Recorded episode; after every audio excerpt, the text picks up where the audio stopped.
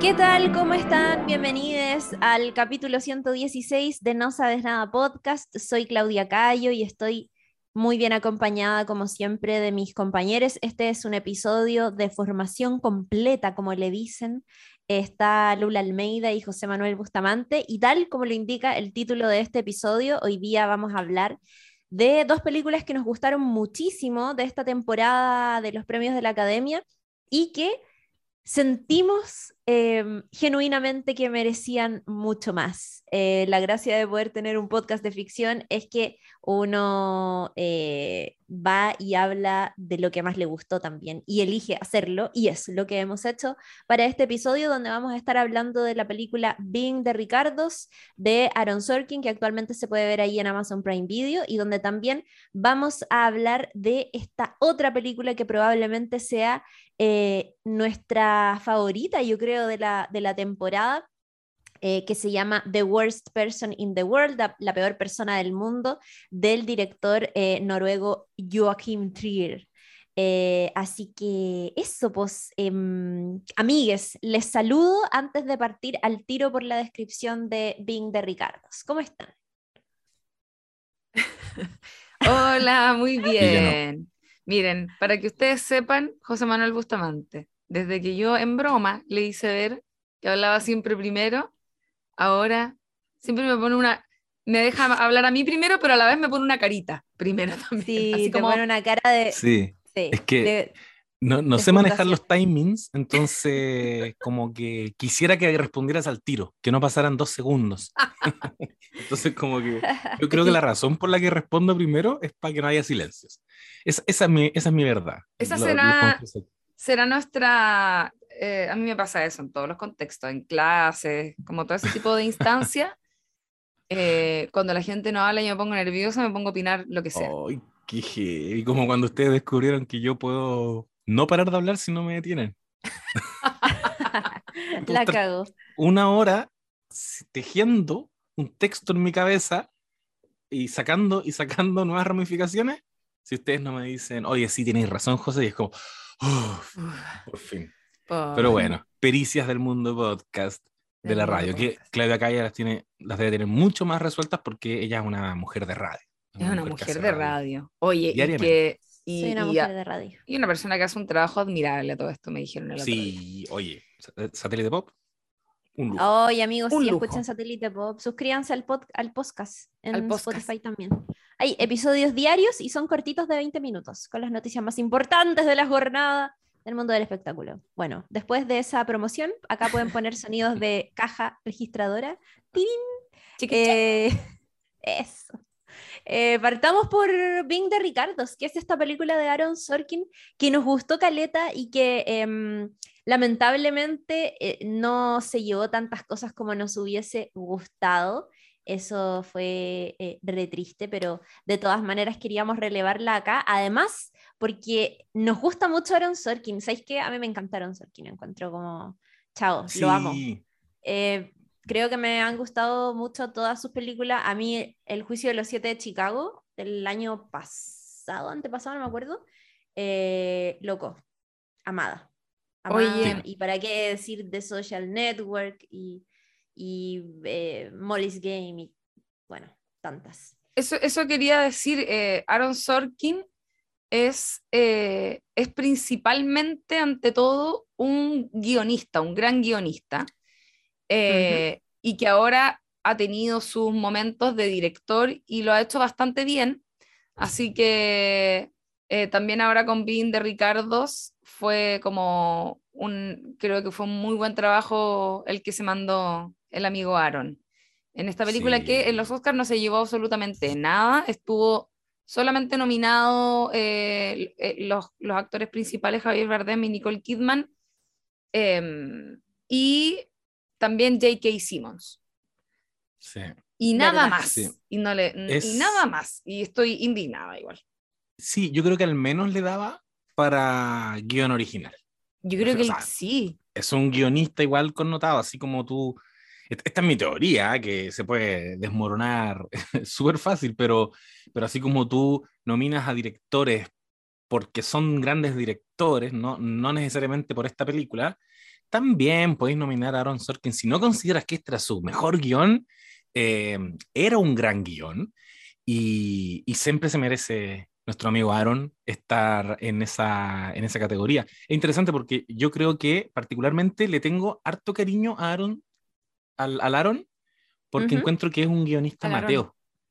Al Aaron, encuentro que es como, es como que es como que yo, si fuera profe, haría que mis estudiantes eh, vieran y analizaran los guiones de Aaron, porque creo que tú tenés que resolver así los guiones y después pegarte bolas y hacer juegos eh, estructurales, locos. Primero tenéis que saber contar bien la historia, tenéis que saber encontrar eh, el mensaje que queréis comunicar. En el caso de Bindi Ricardo, para entrar en terreno, Aaron Sorkin escribió y dirigió esta biopic que nos describe los entretelones de una real power couple, que es este concepto que, que utilizan los gringos para hablar como de personalidades como influyentes. Ahora se usa mucho en el mundo de los influencers, eh, pero que ahí eran heavy, heavy influyentes en el mundo de Hollywood, compuesta por eh, la comediante Lucille Ball y eh, su pareja Desi Arnaz. Lo retrata en dos líneas temporales, en dos momentos. Uno son todos los acontecimientos anteriores a que eh, Lucille Ball terminara en la que yo me imagino va a ser la sitcom que la va a consagrar, que es I Love Lucy, y también te, describe lo que ocurre durante una semana mientras todo el equipo creativo y productores, y, ahí también se meten en, en, el backstage de la creación de esta sitcom, de un capítulo de esta sitcom, que es para estrenar el episodio que podría ser, si las cosas salen mal, podría ser el último episodio, porque le están ocurriendo demasiadas cosas a ellos como pareja, particularmente a, a Lucille. Se está filtrando el hecho de que ella alguna vez firmó por el Partido Comunista. Eh, los, medios faranduleros también insinúan que Desi Arnaz se la habría cagado por ahí. Publican unas fotos en algunos medios. Eh, y también el, el tercer ítem era eh, comunismo, infidelidad. Ah, y ella que está tratando también de, se me fue el tercero, está tratando de salvar eh, su matrimonio. Está, está viviendo una, una, suerte de crisis porque están teniendo eh, pocas oportunidades para verse y, y, ahí también emerge uno de los grandes temas de, de, esta película, que es la búsqueda finalmente, y esto probablemente lo vamos a conversar más en profundidad después, pero es una búsqueda en, en, la que se enfrascó Lucille por formar un hogar. Y ahí empiezan también las preguntas, ¿dónde está el hogar finalmente? Em, y en esa tensión vemos cómo el equipo creativo, y eso lo encuentro muy interesante para quienes les guste em, el oficio del guion, ya sea por una cuestión como de espectadores o creadores o desde cualquier arista, cómo funcionan las salas de, funcionaban al menos en ese entonces las salas de redacción, los egos que chocaban, eh, diferentes tipos de tensiones y el poder también que tenía una estrella como Lucille y su, y su pareja también, Desi Arnaz, para influir en el guion em, y, ella particularmente también cómo se trataba de meter en todas las áreas y, y, trataba de, de, controlarlo todo. Eso es un poquito lo que nos, nos relata esta última película de, de Aaron Sorkin, que es la tercera película que dirige, y eso también está súper interesante, lo comentaba la Lula, porque no es un traspaso tan natural. Yo igual creo que, y aquí quizás tú podías hablar un poco más de esto, pero no sé si es tan natural pasar de, de escribir a dirigir y no necesariamente lo vas a hacer bien, ¿cachai? Eh, sí, yo creo que en este caso le funciona. Le tengo mucho cariño a esta película, pero hay, hay muchos eh, escenarios en que esta cuestión no, no se da tan fácil.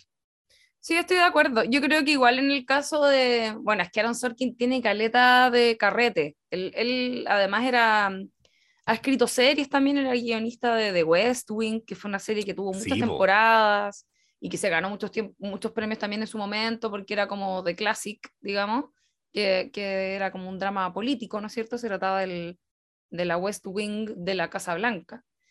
Y, eh, y también de Newsroom que, era algo que creo que lo hemos comentado un par de veces.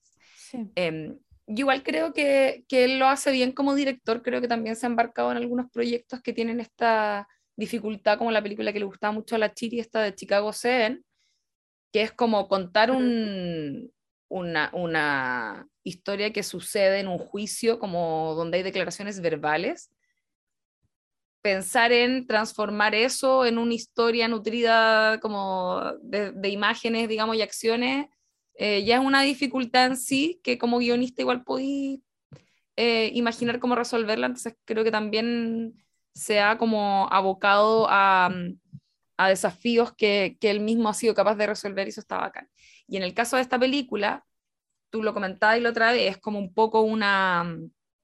Eh, hay, hay, una exploración de el oficio de, de, de escribir o del guionista, pero también como de, de, de todas estas dificultades que, que, se encuentran al momento de querer escribir una historia, sobre todo para una sitcom, donde tenéis que inventar situaciones nuevas cada capítulo eh, que te den trote, donde el personaje saque comedia, pero a la vez donde no sea estúpido y, y no se chacree todo en el fondo. Y creo que ahí hay algo que está súper interesante que, que, vemos cómo se desarrolla en la historia.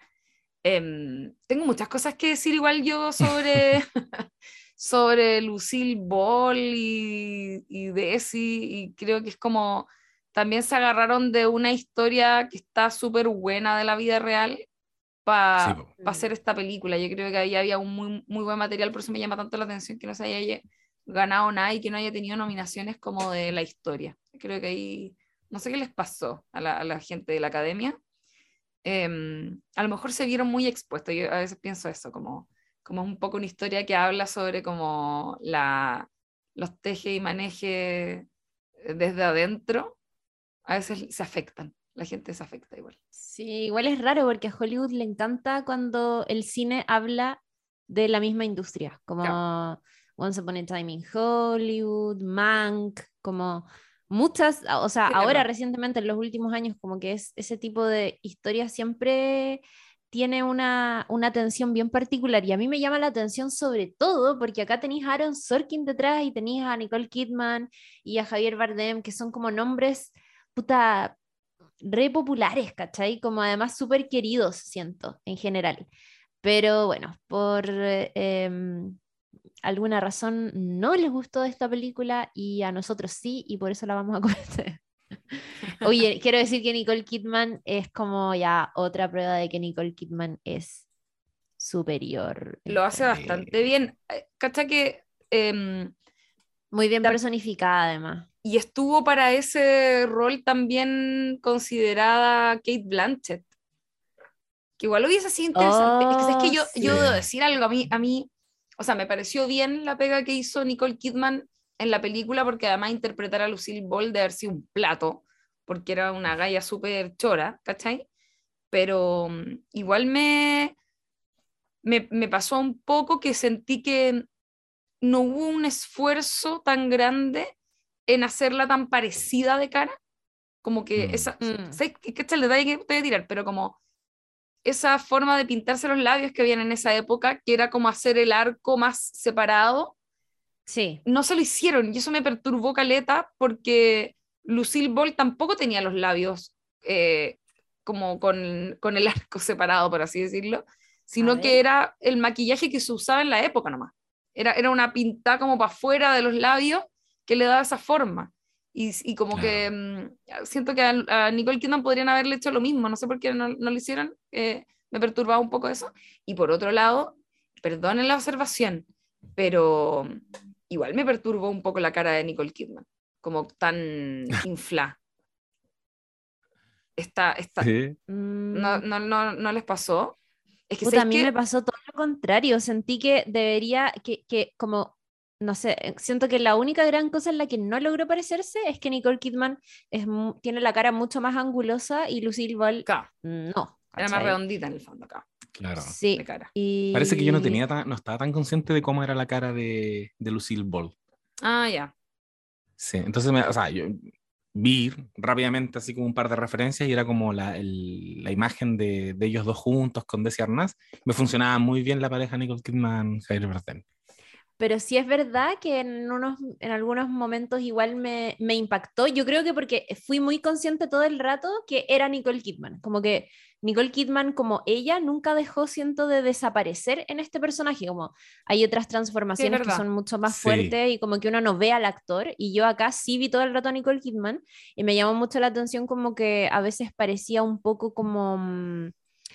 Como, como sobreoperada, ¿cachai? Como un poco como lucía eh, Michael Jackson después de haberse hecho como todas estas operaciones a la cara, pero creo que en parte también es porque le dibujaron, le hicieron esas cejas como ultra delgadas y chiquititas que se usaban en esa época. Y, y, claro, uno sabe que en la vida real Nicole Kidman no, no, no las tiene así, pues, ¿cachai? ¿Sabéis eh, pero tal vez es por eso, como que nunca dejé de verla a ella transformada. Mm. igual, nunca se me desapareció Nicole Kidman. Igual, a mí, es que sabéis que voy, voy, a contar mi experiencia. Yo vi dos veces la película. Y la primera vez que la vi, la vi un poco a la rápida. Y yo no tengo tele, entonces yo proyecto con un proyector en la pared. Y era más o menos de día. El primer, la primera vez que la vi, como que filotapé un poco, así como que puse una tela para que se oscureciera un poco y poder ver la película pero no veía del todo bien, porque estaba un poco iluminada la casa, ¿cachai? Entonces vi la primera vez como no, no tanto detalle de, de, la imagen. Y después cuando la vi de nuevo, la vi de noche, y no me había dado cuenta de esa weá, como que de repente empieza la película y sale por primera vez la cara Nicole Kidman y fue como, concha tu madre, onda, no me había dado cuenta de eso la primera vez que vi la película, que es que estaba como como con la cara como plana, no sé cómo decirlo. Y, y, y, lo, y lo pensé caleta, bueno, obviamente es de estas actrices que se hizo cosas en la cara en algún momento de su vida eh, para verse más joven, qué sé yo, la industria le exige eso a las mujeres. Em, pero además, Nicole Kidman es una persona que, si, si mal no recuerdo, eh, tiene, es ojerosa igual. Tiene ojeras, como, mm. el, como el surco marcado. Y, y, y, por el tipo de, de, intervención que se hizo, que yo creo que Botox o algo así, tenía como infladita esa parte y se, no, y se veía muy distinta de la cara que yo le conocía, ¿cachai? Entonces me impactó un poco cuando vi después la película ahí con nitidez, digamos, como que la encontré muy, muy ópera y me, me perturba un poquito. Comentario superficial, igual también la gente puede hacer lo que quiera con su cuerpo, espero que Nicole Kidman no escuche este podcast, pero pero igual, puta, son actrices, como que trabajan con el cuerpo, igual esa weá, eh, uno la está mirando todo el rato, más encima gestos, en fin, como todo lo que, lo que tiene que ver con, con la actuación. Ahora, más allá de eso, insisto, muy buena su actuación, a mí me gustó, más encima que Lucille Ball era una mujer con una perso brígida que ahí la, la tratan de retratar eh, como en su mejor, eh, como con sus mejores momentos también un poco. Como que cada mm. frase que dice muy divertida. Ella y su amor con, con Desi súper apasionado, eh, que es todo un tema, porque efectivamente lo que se cuenta en, en esta historia, y en paralelo yo, le, yo comentaba que, le comentaba a los chiquillos antes de partir, que me vi el documental que hay también en Amazon Prime que se llama Lucy y Desi, donde te cuentan otros detalles que no aparecen acá, obviamente, de, de, la vida de ellos y quizás como con una lectura menos dramatizada de los hechos. Entonces, eh, em, intenta ser un poco más fiel a la realidad, pero también eh, quizá un relato más, más, emotivo a partir de que la hija habla un montón en el documental y cuenta algunos otros detalles de, su, de sus papás y de la relación que tenían. Y, y, era todo un tema, efectivamente, que es algo que uno ha visto antes, que es esta mujer muy empoderada para una época donde no era lo común necesariamente. Claro que tenía, tiene el control sobre un montón de cosas, decisiones que toma sobre su vida, pero en su relación de pareja, ahí ella no tiene control. ¿Cachai? Y, y Desi era un hombre complicado. Desi, bueno, que además es como, a partir de todo este rollo que pasa, ¿no es cierto? Que lo toman ahí en la historia eh, como un elemento que detona muchas cosas, que esto de que se enteran que ella eh, firmó por el Partido Comunista con cierta convicción. En el, en el documental la hija también lo, lo desestima, pero la realidad es que cuando le investigaron a la Lucille Ball, habían testimonios de que ella había reclutado gente como para el Partido Comunista en su propia casa, ¿cachai? Oh, em, no te puedo creer. Y, y en el fondo los gringos tienen, o sea, ellos eh, durante esta época estaba McCarthy, ¿no es cierto? El, el macartismo y toda esta Claro. weá de listas negras que se hizo en, en Hollywood, donde los más afectados, y esto lo comenté otra vez en alguna parte, los más afectados eran artistas, eh, em, actores, actrices y guionistas, que son las personas que tienen más como afinidad con ese tipo de ideas. Obviamente los productores y los que trabajan con la plata no, no están ahí probablemente tanto con el comunismo, digamos, pero cuando se hizo esta persecución, esta casa de brujas, em, era- fue todo un tema y, y, y- ¿no es cierto? Lucille Ball fue investigada por el, el Comité de Actividades Antiestadounidenses. Desi, por su parte, aún siendo cubano, no era comunista, po, todo lo contrario, era como, Sí, era como Gloria Estefan, ¿cachai? Como amante, a- amaba la vida norteamericana y los gringos y está, eh, luchó en la guerra, como un montón de Ah. cosas. Se escapó Y- del régimen. Y era un cheto, además, era un cuico. Eh, Desi Arnaz era como hijo de un alcalde en, en Cuba, de- de un- del alcalde de la ciudad donde él vivía, que era Santiago de Cuba, si no me equivoco. Y, y él era, era como un guan así mega, mega cuico que llegó a Estados Unidos, como que tiene ese trauma igual, ¿cachai? Como que llegó a Estados Unidos eh, habiendo perdido todo porque los comunistas los persiguieron en el fondo. Eh, y, eh, y tenía esa weá como ese sentimiento súper americano, como eh, integrado en su ser. Igual tenían un poco esa diferencia también con, con Lucille Ball. Y lo que, y lo que muestra la película eh, es, es, insisto, como ella no tenía ningún control sobre esa relación que tenía con Desi y cómo está todo el rato haciendo todo por tratar de mantener ese matrimonio unido, porque se veía muy poco, que eso lo muestra mucho en la película.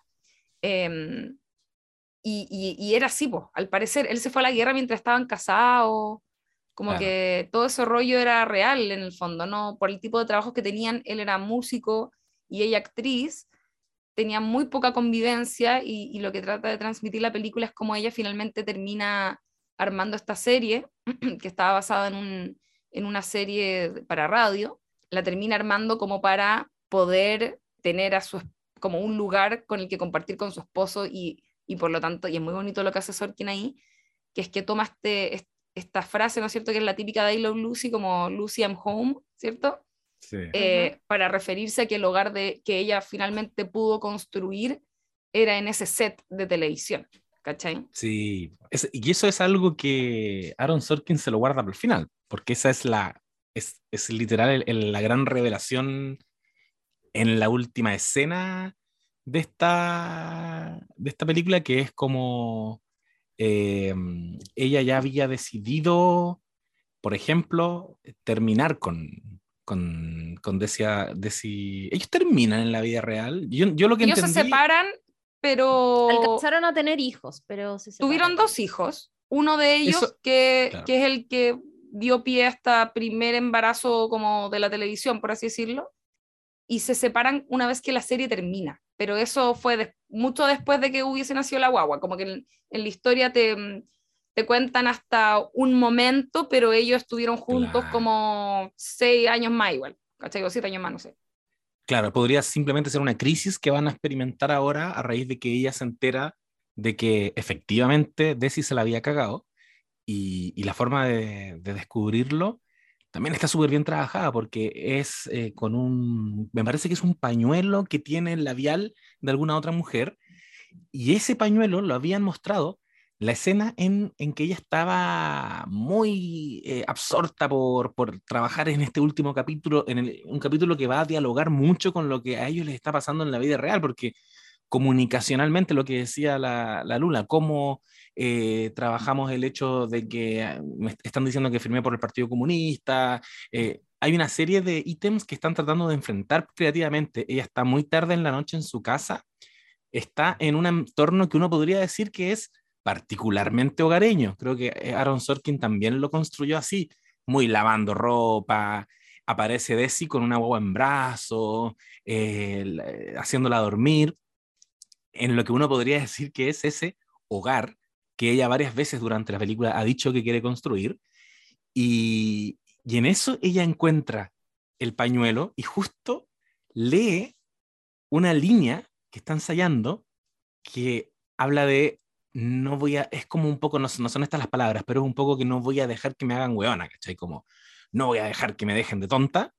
Lee eso, se encuentra con este pañuelo y sale de la casa. Como que se aleja de eso, que era el hogar. Visualmente lo vemos, la vemos irse de ahí, moverse en, en plena noche y se va al set, que es lo que tú decías ahí recién, Lula.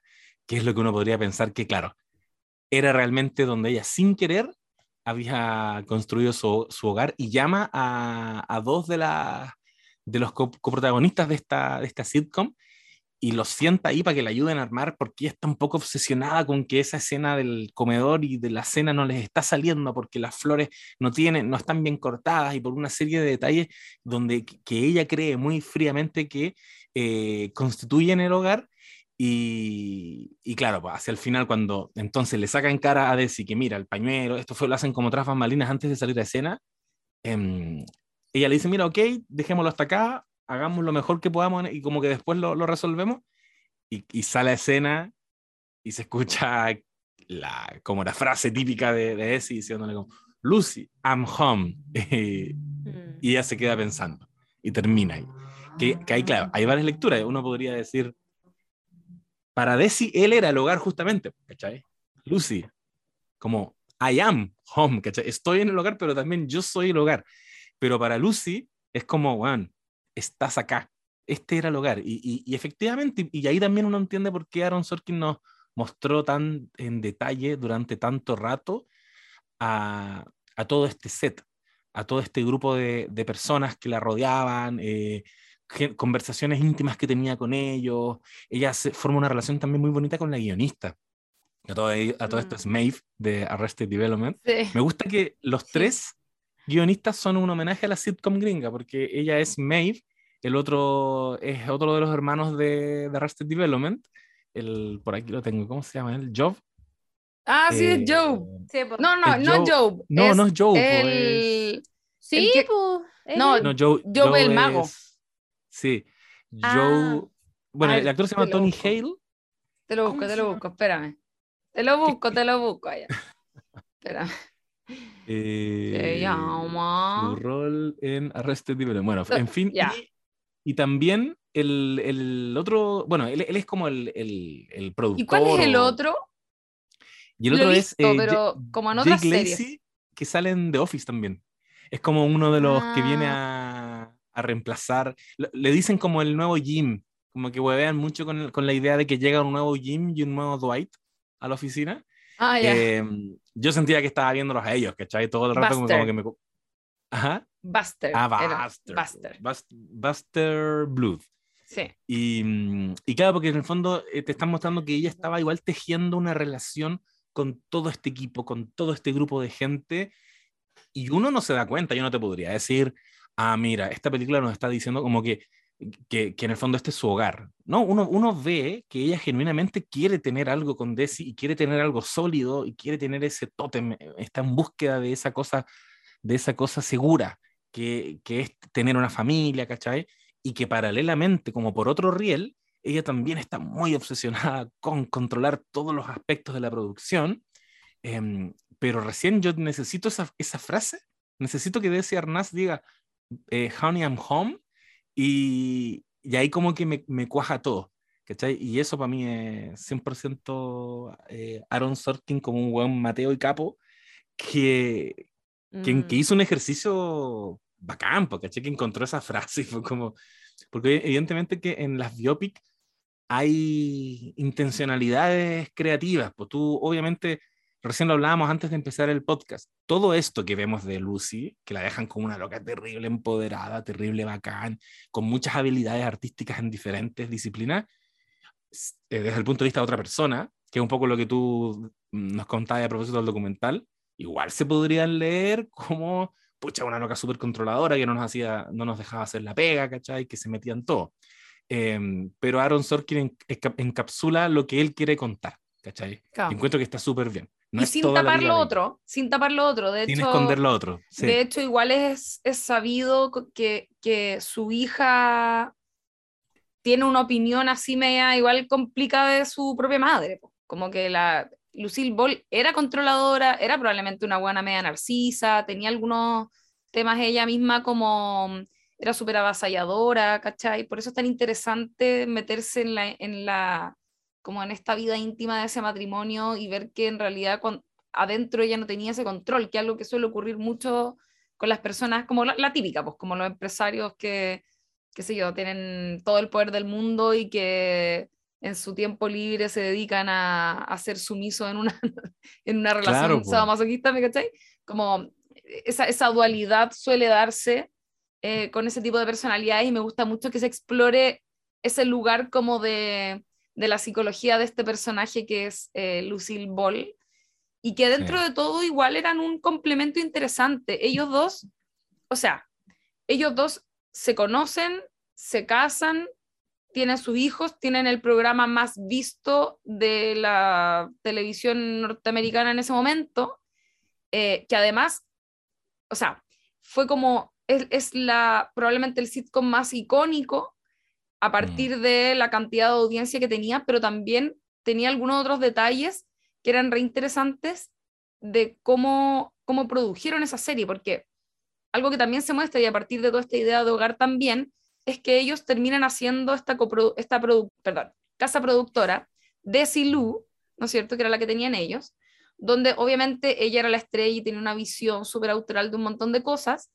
pero donde Desi también era el manso aporte, pues si el loco tenía súper buen ojo, ¿cachai? Súper, súper buen ojo. Mm. De hecho, esa decisión que cuentan ahí en algún momento en la película de, de ellos decidir mostrar que Lucy se embaraza y va a tener un hijo, que era algo que por esa época no se hacía en la televisión, era muy conservador la televisión, fue un marcó un antes y un después. ¿Cachai? O sea, es como, es súper visionario y para nada loco pensar como, bueno, hagamos esto primero, si evidentemente en algún momento se van a empezar a mostrar que las mujeres tienen guaguas, ¿cachai? Como, ¿qué, qué les pasa? ¿cachai? Em, y otro tipo de cosas. De hecho, el Desi Arnaz y, y, esa, y la productora que tenían y la, y la serie, digamos, hacían I Love Lucy en, en film, que no era algo común. ¿Cachai? Como que antes la tele, eh, filo, se hacía, se hacía de otra forma, ¿cachai? Las transmisiones televisivas, y ellos decidieron grabarlo como película. Que es como, gracias a eso, puta, podéis ver I Love Lucy en muy buena calidad, de hecho. ¿Cachai? Entonces, como tiene igual también, como que fueron súper adelantados para la época en muchas cosas, y además ellos como parejas igual eran una, una pareja como dirían los gringos interracial, ¿cachai? Era, él era un cubano con una mujer blanca, que eso para los gringos era súper escandaloso, eh, y sin embargo terminaron siendo la pareja más querida de la televisión, ¿cachai? Sí, me, me gusta mucho eso que estáis diciendo, porque claro, también es una, por eso se llama Vin de Ricardos, porque Aaron Sorkin toma la decisión de hablarnos de los dos un poco también.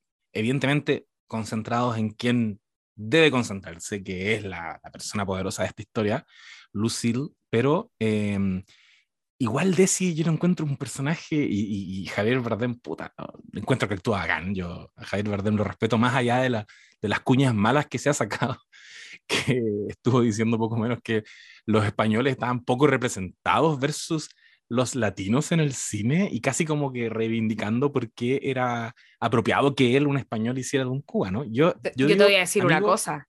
Toma ese papel y, hazlo violita.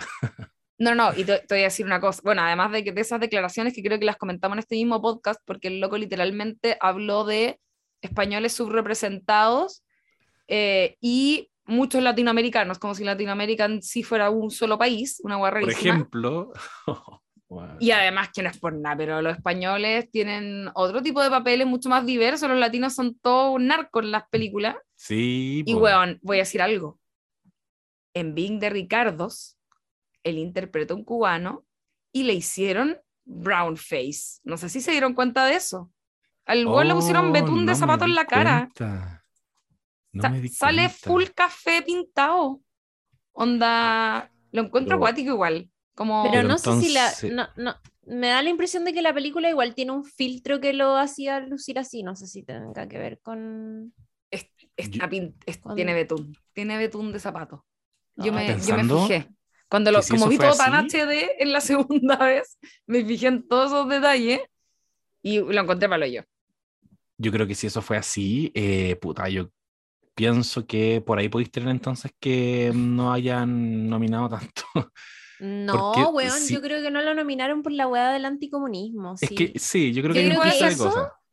Yo creo que Mm. eso le duele demasiado a Hollywood porque piensa que hablar, recordar ese episodio de Mm. la lista negra de Hollywood y todo, significa que se vuelva a abrir la conversación de, weón, Walt Disney como colaborando para echar al agua a un montón de guionistas y de actores, y como decía la Lula, eran principalmente actores y guionistas, porque obvio que los buenos que trabajaban con la plata no estaban ni ahí con la weá.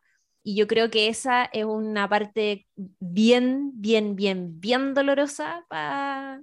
Sí, o sea, bien, bien oscura en verdad, porque habla muy mal de ellos mismos, ¿cachai? Eh, sobre todo Y de los que... Oscar. Exacto, exacto. Los Oscars tuvieron vetados Exacto. también a los artistas comunistas. Es, es mostrarles, es recordarles eso en su cara. Sí, sí, yo igual creo que de acuerdo. Sí. Sí, es que la Lula me, me está conmocionando con el blackface de Javier Bardem, que no lo había Brownface. pensado. Brownface, que probablemente brown- es menos mal visto que, una, que hacer blackface en el fondo, pero que igual yo lo encontré un poco, me acordé cu- cuando vi la segunda vez que contaba que me fijé en todos estos detalles que no me había podido fijar la primera vez, eh, me dio un poco raya porque me acordaba de, de sus dichos más encima y era como, mira, mira, Javier, no sé qué decirte, la verdad. Ahora, yo creo que el loco actúa Mm. bacán. A mí me Sí. funcionan muy bien. Yo percibo la química y la complicidad entre ellos en el set. Sí, Les compré todo el rato la verdad, particularidad de, su, de su relación, que tenía ciertas intensidades. No eran necesariamente intensidades como sexuales, ¿cachai? Como que ellos como que intelectualmente se, se, se admiraban bastante. Le- Les, les creí todo. Y también creo que ahí Aaron Sorkin nos ofrece algo bien interesante, que es en este relato de, en, dos en dos temporalidades distintas, nosotros vemos a un, a un Desi Arnaz mucho más involucrado en los proyectos de ella, eh, interviniendo casi como el jefe de la weá, muchas veces. Era el, era el Me- presidente de, de Desilu, ¿Cachai? él, no ella. Y, y uno como yo, que puedo, puedo no conocer esa historia, como me estoy, la estoy conociendo ahora recién viendo la película, podría pensar que él siempre tuvo ese poder. Pero nos muestra también eh, Aaron Sorkin que antes no fue así y que antes era un tipo súper impotente, como eh, un poco eh, invisibilizado, se sentía un poquito eclipsado por, por Lucy y ella entonces en, en esto, en esto que ocurre entre medio de esos dos momentos, que es I Love Lucy, ella se preocupa también de darle a él un lugar, ¿cachai? Un lugar donde él pueda tener desplante, donde él pueda desarrollarse. Y así uno también entiende que de alguna manera ella creó a, al Desi Arnaz que se terminó convirtiendo, porque Desi Arnaz era, era un cubano que cantaba, eh, ¿cómo se llama esa canción? Cuban Pete, Sí. eh, ¿cachai? Lo convirtió de eso a un tipo poderoso en la industria eh, de Hollywood. Y eso igual encuentro que está súper inter- interesante de relevar. Sí, cacha que hay una hueá que muestran muy interesante en el, en el documental, es que, ya efectivamente, lo que pasa es que el problema con Desi era que era cubano en el fondo y que por lo tanto estaba muy fetichizado y muy exotizada su imagen eh, y se le tomaba como poco en serio, pero el weón Claro. era un weón muy talentoso igual, ¿cachai? Eh, en, en, todo sen- en toda orden de cosas, digamos. Eh, y claro, tiene esa canción de Call Me Cu- Cuban Pete, De que sale en la máscara. They call me Cuban Pete. Y, pero además el loco también fue como, en parte, o según cuentan en el documental, responsable de instalar esta imagen que había de los latinos durante esas épocas. ¿ya? Eh, a todo esto, eh, I Love Lucy es una, es una sitcom del año, de, de la década, perdón, de los 50. Eh, entonces, otra época totalmente. Y to- toda esta idea como de la línea de conga, como el tan, tan, tan, tan, Mm. tan, tan, Sí, tan, tan, tan, tan, tan, tan, como que eso lo, lo instaló Desi Arnaz, ¿cachai? Qué Como todo ese imaginario que hay como mm, de, de, de los latinos era Desi Arnaz, pero a la vez el weón era un weón súper sofisticado, ¿cachai? Entonces tenía tam- como que también tenía un cierto garbo que aportar y que yo creo que eso también ayudó mucho a que no fuera como tan mal visto esto de la mujer blanca con el, con el cubano, ¿cachai? En, en, en la imagen que proyectaban como pareja en pantalla también. Y eran, eh, insisto, eran muy queridos como por las autoridades, como todos los hueones. Eran muy icónicos, Sí. ¿cachai?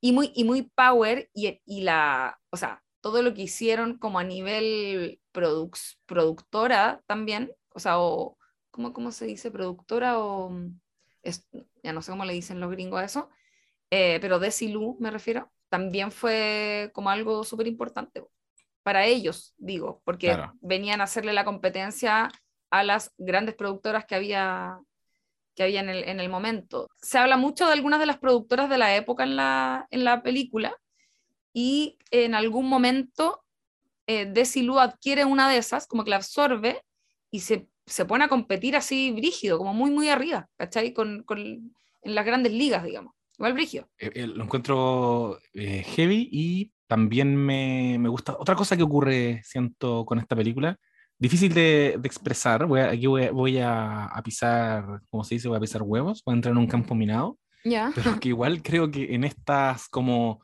eh, reivindicaciones de género, en la representación de, por ejemplo, las mujeres en el cine y en las series, venimos, siento, de un momento en que se han hecho se han hecho caracterizaciones y se han contado historias muy necesarias. Por ejemplo, voy a tomar el caso de Big Little Lies, también con Nicole Kidman, que me acuerdo que lo dijimos en el podcast, que es una serie donde particularmente los hombres son todos bien weas y son todos como bien pusilánimes. Y si no son pusilánimes, son unos agresores, y son violentos, versus las mujeres que son todas la zorra. Y siento que eso es como una mirada súper necesaria ver en términos de, de equiparar y de mover la balanza hacia el otro lado, ¿cachai? Que siempre los hombres han sido muy bacanes y las mujeres han sido como un acompañamiento, entonces ahora tú cuentas estas otras historias, donde incluso pueden haber solo mujeres, como Orange is the New Black. Pero me pasó con, con eh, Being the Ricardos y me pasó un poquito también con, con King Richard, que Mm. que te- que te muestra a las mujeres desde otra arista sin necesariamente ocultar al weón, ¿cachai? Al hombre. ¿Y por qué creo que también es relevante? Porque igual coexistimos y está bien decir que las mujeres se destacan, pese a que al lado tienen a weones también talentosos, ¿cachai? Porque es distinto decir como eh, los personajes de mi mujer, de mi serie, los personajes de mi película, los personajes femeninos son todos la raja y todos los hombres son unos weas, que decir, Desi Arnaz es un weón potente, es un weón que, se, que, que, que ocupa los espacios, es un tipo talentoso. Eh, Él, él estaba haciendo en algún minuto una carrera musical igual, más o menos destacada. Es un tipo que tiene, no sé, presencia. Y aún así, Lucy Arnaz es más bacán que él. ¿Cachai? Y siento que, que eso al menos me transmitió Aaron Sorkin y, y me pareciera que un poco me lo esboza, como más explícitamente, en una conversación que tiene con, con la guionista. Ellas tienen conversaciones muy bacanas, ¿eh? Sí. Porque la, la guionista es una, es una cabra joven como más... eh, con más conocimientos en feminismo y con un poquito más, más nociones que Lucille, que, que representa otra época. Claro. Y, y en algún minuto ella le dice, es que yo no quiero que tú seas una mujer de la nueva generación, no se lo dice con estas palabras, pero le dice, yo no quiero que tú seas la, la mujer joven que, que me enseña cosas, quiero que seas una mujer o, o, o una amiga, ¿cachai? Como, como más allá de, yo, yo quiero hablar contigo, ¿cachai? Má, más allá de todo lo que podamos eh, ideológicamente eh, ponerle a esta conversación en términos de feminismo y de que tú tienes que, y no tienes que, que permitir que él, bla, bla, bla. ¿cachai? King Richard me generó algo parecido porque, eh, porque también fue cuestionado y lo escuchaba en, en, en, otro podcast como, oye, pero ¿por qué cuentas la historia de, del papá? Si son sus hijas van a ser campeonas mundiales, ¿cachai? Van a ser las mejores. Pero también él se permite, se permitieron mostrarte a una madre que, que terminó entrenando ella solita en la cancha a la que realmente eh, yo creo que todos recordamos más. Es la más, sí, pues la más, la más brígida, no es la que se cuenta la historia no en la película, en el fondo. Es que esa, esa Claro. weá es muy interesante lo que estáis diciendo, porque efectivamente es, son, eh, o sea, y de hecho cuando mencionaba ya antes esto de, de Power Couple, tiene, está muy bien puesto ese, ese concepto ahí, Claro. porque yo creo que Lucy y Desi se potenciaron mucho entre los dos para hacer lo que fue I Love Lucy. Como que Claro. después cuando, cuando esa serie termina y ellos se separan, si bien ella sigue haciendo cosas y todo, jamás va a volver a ser lo que fue I Love Lucy. ¿Cachai? Desi Arnaz fue responsable también de decisiones súper importantes que se dieron en la serie y que fueron fundamentales para el éxito que tuvo, ¿cachai? Yo creo que ahí, mm, claro, obviamente él quizás se haber sentido un poco eh, a la sombra de su mujer, pero está bien igual, po. A veces pasa que uno, y por el tipo de rol también que tiene ella, que es, ella es Lucy, ¿no es cierto? Ella es la buena de pelo rojo, divertidísima protagonista de la serie, con esas capacidades histriónicas que quizás él no las tenía. Entonces, obviamente ella iba a ser eh, la persona que está al frente, digamos, la, the front Sí, woman. Pero, pero sí, yo creo que, yo creo que entre los dos fueron responsables de- del éxito que terminó teniendo la, la serie, sin duda. Mencionar sí que algo que yo que, tengo la impresión de que no se esboza en la película, pero de Ciernas tenía problemas de alcoholismo así serios. Y, y eso igual te habla a veces un poco de, de quizás sus propias frustraciones o de cómo mm, eh, manejó o no supo manejar bien la cantidad de responsabilidades que tenía como presidente de, de Desilu y que en algún momento él eh, da un paso al costado y es ella la que se queda con Desilu y, tam- y tampoco se la pudo tanto. ¿Cachai? Como que igual era, por Ya. esto que decía antes, como igual los buenos emprendieron con, con, con una apuesta como súper ambiciosa eh, y tampoco les, les resultó tanto en su momento. Em, pero, pero Phil igual fue, terminó siendo probablemente la primera mujer a cargo de una casa productora de esa envergadura en esa época, ¿cachai? Entonces, Lucille Ball ahí siendo como pionera, siento en tantas cosas, muy seca, admirable, Y admirable. ¿Y sabéis qué? Era bastante mayor para... como no era una cabra tan joven para ser la, la persona que estaban todos viendo, y eso también creo que es como el manso valor, sí. ¿cachai? Como que era una mujer igual en sus como tardíos treintas, ¿cachai? Sí, o sea, mucho valor. Pues si hoy día te desechan eh, por, por vieja, particularmente por vieja, porque también te pasa por viejo, pero te pasa mucho menos. claro, claro. Eh, en, ese, en ese entonces, evidentemente que ya estaba como, no estaba en los años en que tendría que haber, eh, tendría que haber triunfado. Eh, tremendo, creo que quizás si tuviera que comentar algo que nunca me logró cuajar, eh, son las conversaciones a cámara de este intento como de mockumentary que quiso ponerle de repente. Sí. Como que ahí, ahí me, me quedo colgando. Como que me aportaba informativamente, pero eh, no entendí que un, un- a un tipo al que respeto tanto como Aaron Sorkin, no entendí qué me quiso decir con eso. Porque tiendo a pensar que igual por algo lo tenéis que poner también, ¿cachai? para mí fue 100% informativo, como que ellos me iban aportando un poquito más de detalles, em, pero eso, no, como que quizás eso me sobró. Sí, puede ser. Yo creo que había ahí algo también quizás como una intención de, de dar una perspectiva más actual de algo que, que evidentemente tiene una lectura distinta con los años también. ¿Cachai? Claro. A partir de, de la diferencia entre estar ahí viendo al personaje y, y entender que Lucille Ball, una persona que ya murió además, eh, igual tenía su personalidad medio acuática, que ellos como pareja igual eran medio acuáticos, más allá de lo que uno podía verlo ahí junto en la historia misma. ¿Cachai? Claro. Em, sí, no sé qué más. Yo creo que deberíamos empezar a hablar de nuestra mm, segunda película de la, de la jornada. de la jornada. Vamos entonces. Nuestra favorita. nuestra digamos. favorita. Era la favorita. Nosotros queríamos que se llevara, queríamos que se llevara premios en nominaciones que no tuvo. Claro, Ojalá hubiera sido la, hubiera sido la mejor película. Sí, pero no importa porque de todas maneras estuvo nominada Mejor Guión Original, que es nuestra categoría, lo dijimos en el episodio anterior, nuestra categoría favorita.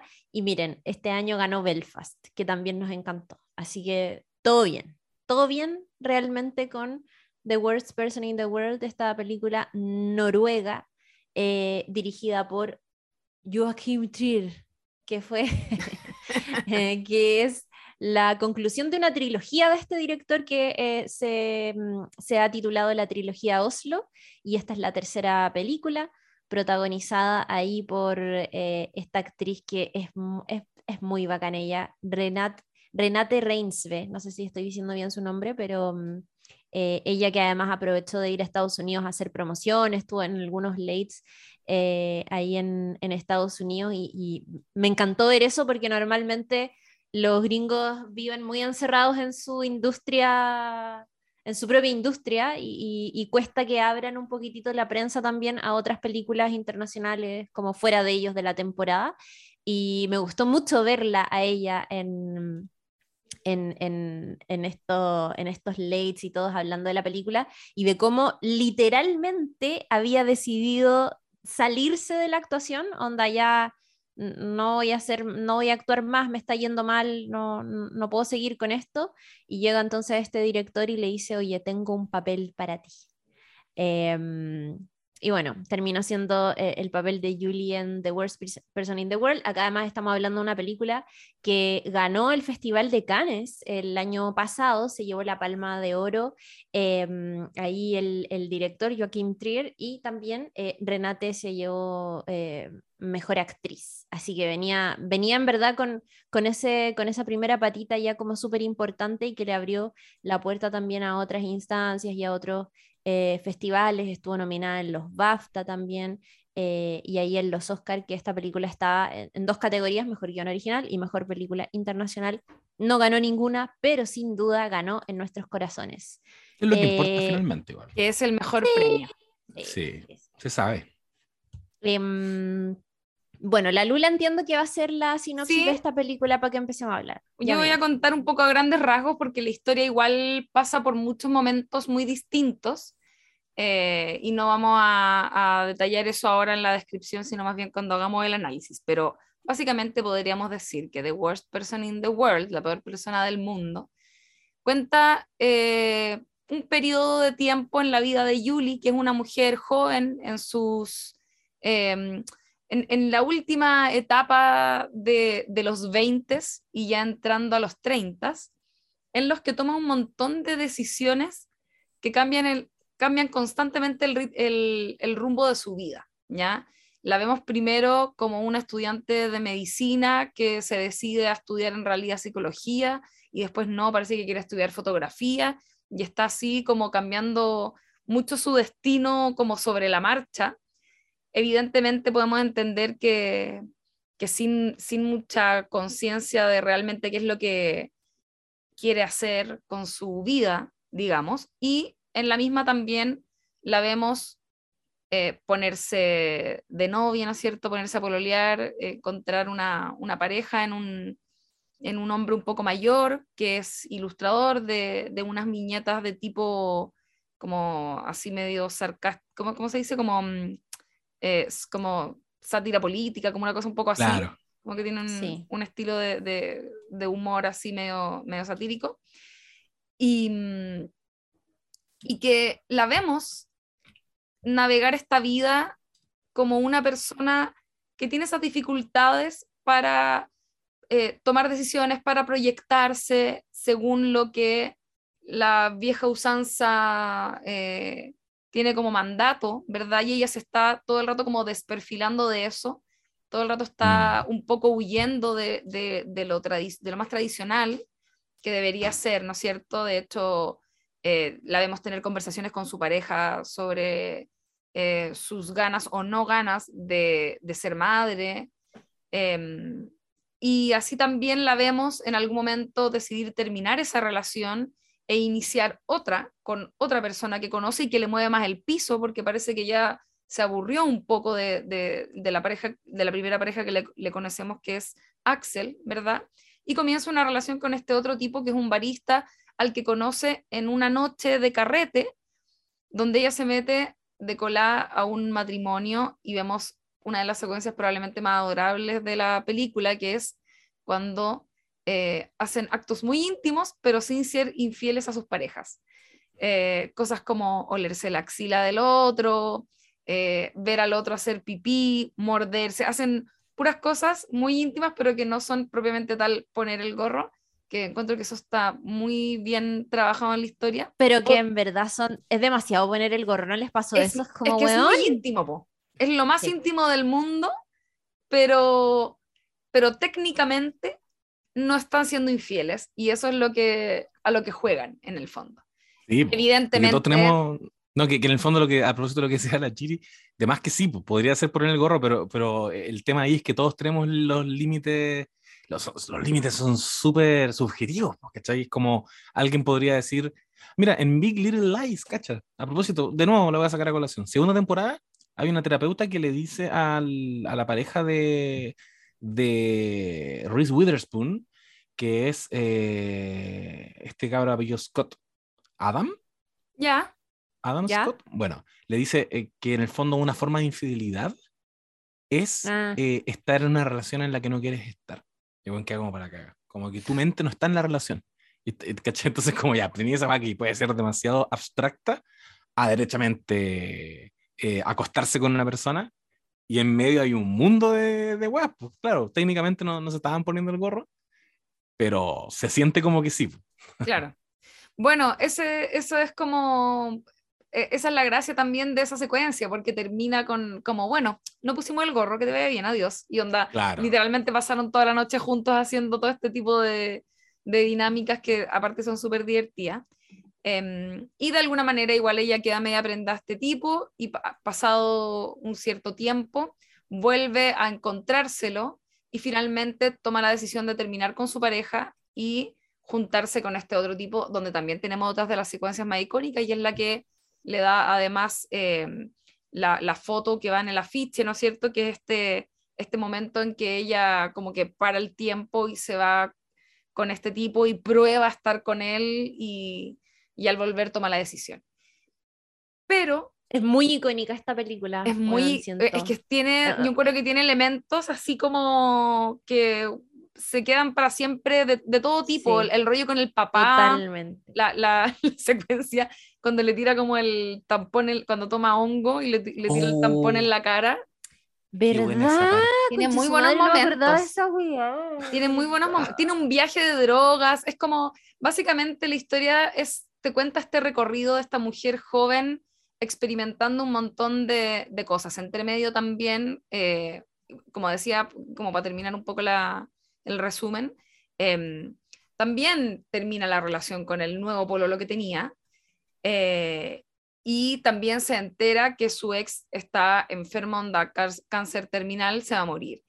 Y, y ahí también te da un golpe de drama que yo no me lo esperaba, por ejemplo, y que encontré que estaba también muy bien trabajado y muy bien explorado, un montón de, de detalles y elementos que se tratan en relación a eh, como lo dramático que hay en, en- en volver a encontrarse con una persona con la que tuviste una relación tan importante.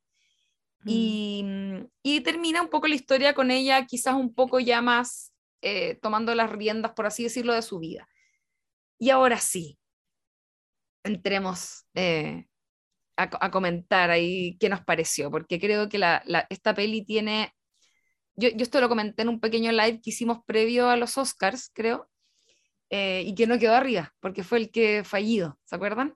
Hicimos un, un live Ah. y falló y, y, y hubo una parte que, que no quedó después en el que está en nuestro ¿Verdad? Instagram, arroba no sabes Para nada podcast, nomás, para, para los seguir precisos nomás. quedo para los precisos.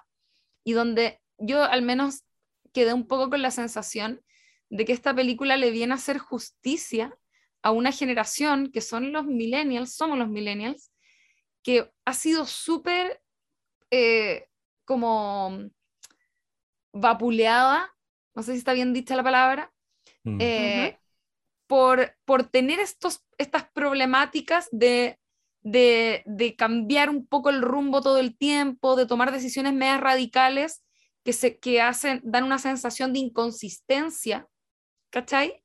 pero Mm. que yo siento que, que igual todo este, este existencialismo que tiene la protagonista y que tiene la historia, ¿no cierto?, de, de todas sus andanzas, igual te habla de tener que cargar con el peso de las exigencias que se nos han puesto encima, que no las buscamos necesariamente nosotros, que tienen que ver con buscar, por ejemplo, la felicidad. Tú tienes que hacer algo que te haga feliz.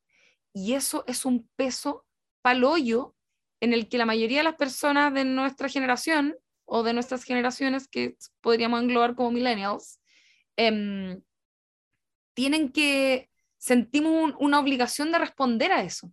¿Cachai? ¿Cómo voy a estar en una pega miserable que me hace infeliz? ¿Cómo no voy a estar trabajando en algo que me apasione?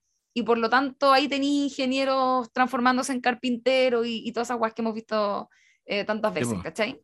Sí. Em, y, y me gusta mucho cómo lo tratan en esta película porque siento que logran darle a toda esa sensación, como yo decía, como de inconsistencia, que es la lectura más superficial que se puede hacer de, de estas personas que somos. eh, aquí se le da profundidad y se le da, por sobre todo, dignidad. Dignidad al millennial. Bueno, encuentro que esta película es como dialoga en tantos sentidos con otras series de televisión que hemos comentado y que van en la misma línea. Onda, imposible no recordar eh, a, bueno, Diane de Boyack Horseman, pero también a Fleabag y también eh, a Atlanta y no sé. Master Como of None. pienso- Master of None, un montón de series de televisión que hemos comentado en el pasado, donde terminamos teniendo esta misma conversación de cómo nuestra generación es, por ejemplo, súper distinta a la generación de eh, nuestros papás y cómo a los 30 años ellos ya tenían como la vida casi que resuelta, comillas, en, en términos de ya con una relación de pareja estable, ya pensando en tener hijos, ya con una casa, con un auto, cosas por el estilo, y cómo nosotros que estamos ya, entiendo, los tres al menos sobre los 30, no estamos ni cerca de estar como en, en esas voladas, ¿cachai? Eh, me pasa que, mm, que también estoy de acuerdo en eso que dice la, la Lula de hacerle como un poquitito de justicia a esta generación, como la generación de cristal que nos dicen, que es como que pareciera que se, se quiebra y se afecta con absolutamente todo. Me encanta cómo la película mete incluso dentro de toda esta cosa el tema de, de la sensibilidad con el medio ambiente. Eh, y cómo históricamente se ha, o sea, se nos ha ridiculizado por eso, ¿cachai? Mm. Em, y, y cómo finalmente no- es una generación que hasta cierto punto no ha dejado de tener, de tener razón en ese sentido y cómo también pareciera que por fin somos una generación que se hace mucho más cargo de estas cosas que las generaciones anteriores. A mí me pasa que obvio que en el pasado tal vez, eh, no sé, una persona que mi mamá, ¿cachai? O, mis papás o gente que, no sé, vivió estas cosas mucho antes, eh, estoy segura que también se vieron enfrentados hasta cierto punto a, la misma presión, pero tiene que haber sido mucho más difícil porque no había una conciencia o un debate más bien público sobre eh, cómo estas exigencias terminan afectándote también y cómo eh, te meten, te, te meten eh, cómo en el fondo vives preso de estas eh, presiones, ¿cierto? De tener un trabajo estable, de una carrera que te guste y que te llene completamente. ¿A cuántos de nosotros nos ha pasado que, loco, estamos sobreendeudados porque precisamente tuvimos que pasar por dos o tres carreras antes de decidir algo que realmente queríamos hacer? Y cómo incluso la respuesta a la felicidad y a un trabajo para toda la vida no estaba ni siquiera en estudiar una carrera, sino en desarrollar un oficio o en Ah. fomentar un talento, ¿cachai? Eh, es bacán de, de The Worst Person in the World también que eh, mete como, como todos estos temas en una misma historia. El tema que de, del trabajo y de una ocupación que te llene, pero también esas cosas más bien ideológicas que en algún momento te, te, te hacen cuestionarte otras cosas. Aquí estoy hablando de el placer femenino o el tema medio ambiente, qué sé yo. Y cómo también están las relaciones de pareja, que es probablemente yo creo el tema central de la película, sobre todo por, porque eh, las cosas que le pasen a, a, Julie están atravesadas por, por los cambios que ella tiene en, en sus relaciones de pareja. Y eh, algo que considero lo que es probablemente el gran tema de, de esta generación, que es el decidir si es que vas a tener hijos o no.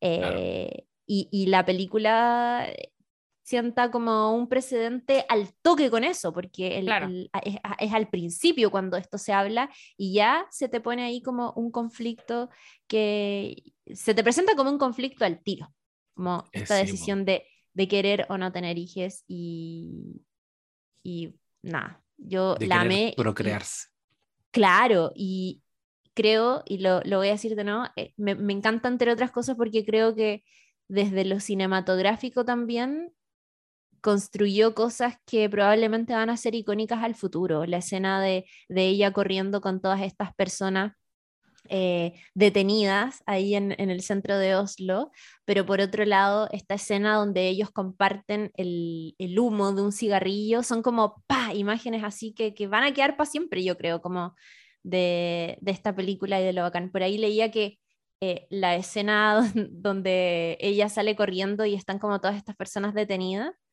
decía como, bueno, yo no sé si ustedes saben, pero Oslo es una ciudad súper chiquitita y tú si es que detienes una calle en Oslo para filmar una película o lo que sea, eh, te termináis cagando a toda la ciudad porque todo funciona súper conectado y es una ciudad pequeñita. Entonces, decía que lo que les había pasado era que finalmente gente que no estaba considerada para la escena decidió sumarse a la escena porque es como, puta, ya que me van a tener acá, o sea, ya que voy a tener que estar acá retenido mientras graban esto, bueno, ¿sabes que me voy a poner en la escena misma como para... la wea buena. Qué bacán. Muy, muy chistoso. Oye, qué Eh, bueno. Eso creo, me encantó y me emocionó y me, no sé.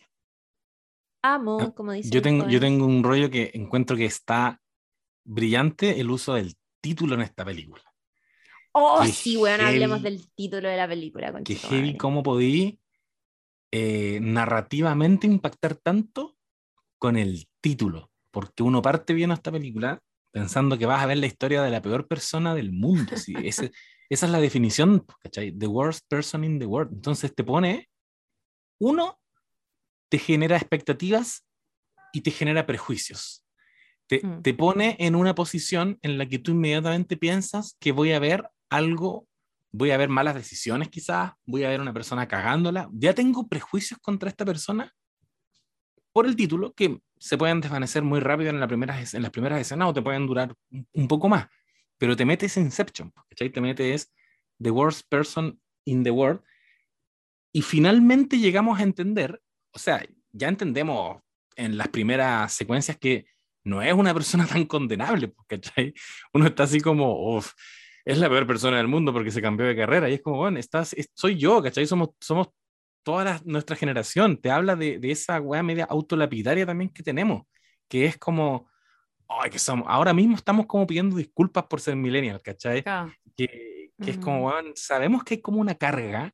Es raro porque no somos una generación efectivamente que tuvo que ir a la guerra, no somos una generación que estuvo en dictadura, eh, entonces pareciera que todos nuestros problemas son menores. eh, sin embargo, nosotros sabemos que no lo son, pero lo, lo enfrentamos con un poquito así como de, pucha, perdón por sufrir tanto, si sé que son... Y estamos pidiendo perdón, entonces la película te pone el tiro en, una- en un lugar de, vas a ver la historia de la peor. Es como que nos pone en un lugar de boomers, ¿cachai? me encanta como que- esa, esa no. lectura que estoy haciendo. nos, nos hace juzgarla. Y de pronto entendí que no era ella, que la persona que dice que, la peor- que es la peor persona del mundo, lo dice otro weón. Y eso te, te hace cuajar la idea de que ella es la personaje, se siente personaje secundario de su propia vida, que lo dice también en un minuto. Igual Pues la, la frase, la frase la peor persona del mundo es una es un, una cosita idiosincrática de los noruegos que ocupan esa frase como chiche cuando cuando hacen algo malo ellos ocupan esa frase como puta soy la peor persona del mundo weón. como que lo, lo ocupan Ah, mucho es una frase ¿De como verdad?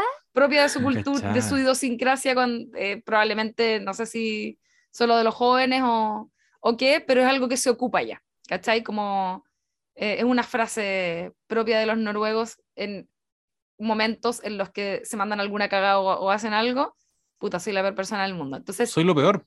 So- de alguna manera se agarra, Claro. de, claro, la película se agarra de eso para contarte igual la historia de una persona que efectivamente está como con, siendo un poco errática, podríamos decir. Claro. Pero, Mm. pero lo, lo bonito es que le da esta profundidad en, en precisamente eh, enten- entender sus razones o sus no razones o su búsqueda, porque como decían ustedes, y encontré muy bacán todo ese análisis que además hacía la Chiri como de, claro, las generaciones anteriores estaban pensando en otras cosas, tenían otras exigencias, tenían otras herramientas además para responder a ellas, pero a la vez tenían el camino guiado, es decir, si dentro de lo posible hacían todo lo que se supone que había que hacer, igual andáis más o menos bien, ¿cachai? Pero para nosotros hay exigencias nuevas para las que no tenemos un camino demarcado, ¿cachai? Porque la exigencia es, y, es lo que hace, siento yo todo el rato, Julie, en la película, encontrarte a ti mismo, ¿cachai? Entonces estáis Mm. como navegando, eh, tratando de pillar cuáles son las luces que te dan una idea de quién eres tú en este mundo y qué es lo que se supone que tienes que hacer y con quién se supone que tienes que estar y cómo te tienes que sentir. Y puta, a veces no hay, no, no están esos faros, po, ¿cachai? Es, literalmente lo vas construyendo en ese camino en el que te vas equivocando. Em, Mm. Creo que, y, y- y en el fondo que es ganar experiencia, en fin, conocerte a través de la experiencia. Creo que eso es como muy bacán de, de también esto que dicen, como de, de verla también equivocándose, porque además no lo hace, y esto es algo que yo valoro caleta de la película, que no lo hace nunca siendo eh, condescendiente ni con los personajes, ni siendo panfletario, ni siendo eh, como cliché en ningún sentido, siendo que toca lo del medio ambiente, lo de no querer tener hijos, lo, que, lo de cambiarse de pega, lo de la, la, la, como todos esos temas los toca, pero los toca bien. Yo esa weá se la Mm. valoré caleta a la película y no me sentí en ningún momento como con ese mini cringe que a veces da cuando uno ve ciertas historias que tocan temas que, de los que queremos hablar mucho, pero que cuando los tocan desde un discurso prearmado, eh, muy correcto o lo que sea, a veces se siente mm, como, como no, no entrando a, a tocar los temas que como en profundidad y, y, y filo que te hagáis tu propia idea, sino que te, te instalan cómo tenéis que pensar. Em, Claro. Esta película no lo hace y eso, y eso yo se lo, se lo agradezco, Caleta. Además, eh, también, bueno, y, y el, el mismo director, eh, escuché un podcast que está en, es de Movie, eh, donde la- lo entrevistan a propósito de la película, y él igual comenta varias cosas de esto mismo que estamos diciendo, como que no estamos para lejos con la misma visión del director y, y guionista, que es como las diferencias generacionales, en su caso obviamente son otras, porque allá, qué sé yo, la Segunda Guerra Mundial, como que esas son las generaciones de, de, los, de los antecesores de este tipo de personas, ¿cachai? Em, pero también todo lo que tiene que ver con tener que encajar en la sociedad y todas las dificultades que hay con eso, eh, todo el cuestionamiento que hay eh, en relación a la felicidad en tiempos de redes sociales, ¿cachai? Que, que, que, que son el como son los que te dan el mandato hoy por hoy. Uno ve en las redes eh, gente haciendo cosas y viéndose feliz y sentís que si tú no estás así, estáis mal, ¿cachai? Y tenía ese punto de comparación permanente, independiente que la persona te esté mostrando, eh, como el José yo le decía el otro día, amigos, como me da hambre ver tus historias, porque siempre subes como picoteos terrible rico. y el José me decía, no, si subo lo, como lo bueno nomás, lo que me quedó bueno en el fondo. Sí, po. Y además, además que te comiste un arroz con huevo parado en, en la cocina un día y eso no le tomaste foto en el fondo, pero, pero uno ve eso en redes sociales y eso igual te genera ansiedad. Por algo somos la generación de la ansiedad, que yo a veces intuyo que algún nivel de relación debe tener con el hecho de que tenemos más problemas resueltos y que por lo tanto la ansiedad está como mm, llenando el vacío del problema que no está presente, por así decirlo. ¿Cachai? Es muy cuática esa. Em, bueno, eso en realidad no, no me quiero acaparar todo el rato, tengo muchas más cosas más que decir, pero en relación a otros momentos de la película que podemos ir discutiendo. Encuentro que está heavy lo que estáis planteando porque sí creo, sí creo que ser la generación de las redes sociales, y va a sonar súper redundante, y uno eh, pero lamentablemente nunca vamos a dejar de hablar de esto porque es brutal, si es una revolución cultural, industrial, es lidiar con una forma nueva de comunicarse que, que impacta nuestras relaciones humanas, que impactan nuestras relaciones eh, afectivas, en la amistad, que impactan las relaciones laborales. O sea, eh, vivimos una pandemia donde pudimos seguir trabajando porque teníamos Zoom, pero eso también significó que trabajábamos 24/7 y, y un día, no sé, X años llegó Facebook a nuestras vidas y Facebook también instaló una forma de, de comunicarnos distinta. Nadie nos dio un manual de cómo empezar a relacionarnos ahora que existe esto, qué se publica, qué no se publica, y de pronto se empezó a generar una cultura, eh, y, de pronto llegó Twitter, y de pronto llegó Instagram y, WhatsApp, y, así nunca, no tuvimos tiempo de parar y decir, ya, pero ¿cómo nos relacionamos con esto nuevo que está pasando? Y ya fue, como que ya, ya quedamos atrapados en una forma de, vincularnos, eh, que como tú bien planteáis, puede ser heavy y efectivamente ahora está empezando, es como cuando la gente empezó a fumar y de pronto les dijeron, oye, el cigarro produce cáncer. Es como, chucha, quizás debí, saberlo antes. Eh, ahora estamos sabiendo que, que, hay muchas enfermedades eh, asociadas a la salud mental que están impactando en nuestra generación por la ansiedad. O sea, yo creo que somos una generación, lo, lo, que hay de decir, sí, ¿para qué te voy a mansplainar? Pero somos la generación de la ansiedad, efectivamente, y eso está dado por muchas cosas que nos muestra esta película. Y por eso también me parece tan interesante que nos hayan mostrado que ella tenga en algún minuto que volver a ver a su ex em, en el momento tan trágico. O sea, ella se entera de que a su, a su ex le dio cáncer y se va a morir. Y va a tener una especie de jornada para despedirse de él. Y tienen unas conversaciones tan cuáticas que solo se pueden dar en un escenario tan específico como ese. Que esa persona con la que tú estás hablando tuviste intimidad, eh, fue parte muy importante de tu vida, em, y esa persona con la que estás hablando, esa parte importante de tu vida se va a ir ahora, porque se va a morir, ¿cachai? Y no hay nada que hacer, y se va a morir en unos meses más, o sea, en un, en un par de meses más. Em, y las cosas que se dicen son tan cuáticas, el, el loco en algún minuto le empieza a comentar como, porque ella cuando llega a la, clínica, él está escuchando música, está haciendo como unos movimientos de baqueta, está súper está súper metido en, la música, y él le sincera a ella que él está escuchando música vieja, que lo que no, no, tiene problemas con la música que viene y que no va a poder escuchar, tiene más problemas con la música que, que no escuchó, que ya, que ya existe.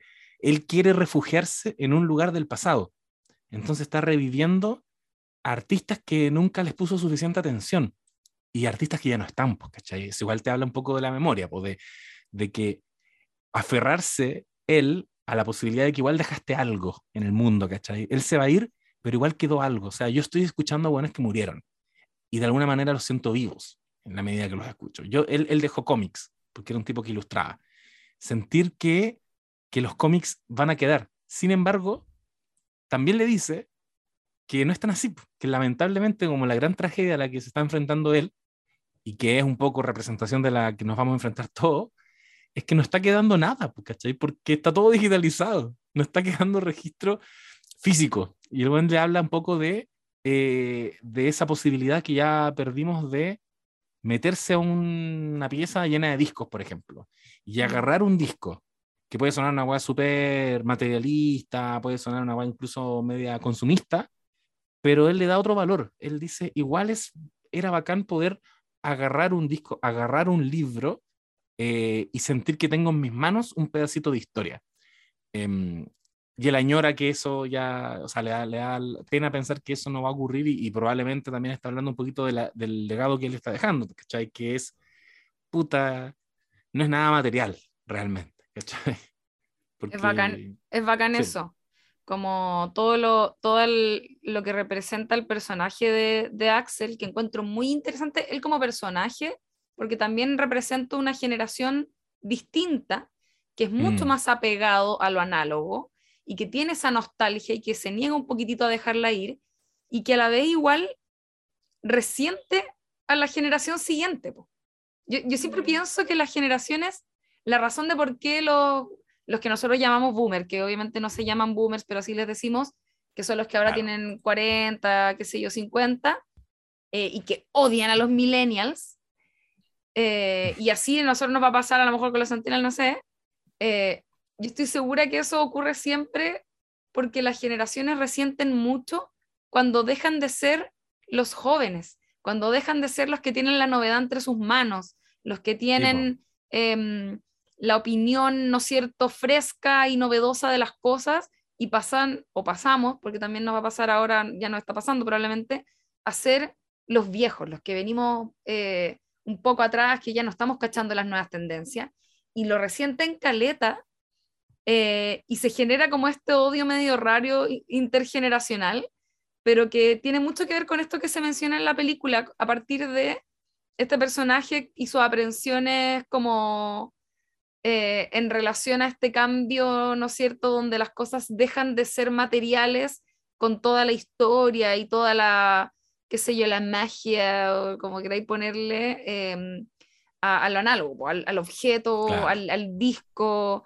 Eh, lo encuentro muy bonito, lo, encuentro muy, muy bacán y a la vez eh, me parece interesante que ese mismo personaje habla un poco de un duelo en relación a ese tiempo pasado fue mejor y que es también el personaje en el que vemos, o sea, a, eh, perdón, a partir del cual vemos también en nuestra protagonista Yuli ver un duelo, no solo de él porque muere, porque él ya muere literalmente en la historia, pero también muere en su ser, por así decirlo, en su vida. Y, y yo siento que viene un poco a representar eso. Hay, algo muy bacán que se, que se muestra ahí a partir y se, cuenta a partir de la separación que ellos viven eh, y que a mí me ha pasado, perdón lo, lo personal, pero como que, mm, que es palpico, que es cuando termináis una relación no porque te peleaste, ni porque te gorrearon, ni porque, en fin, sino que quería a la persona igual, pero ya fue. Y Mm. esa separación es durísima, pero pega después.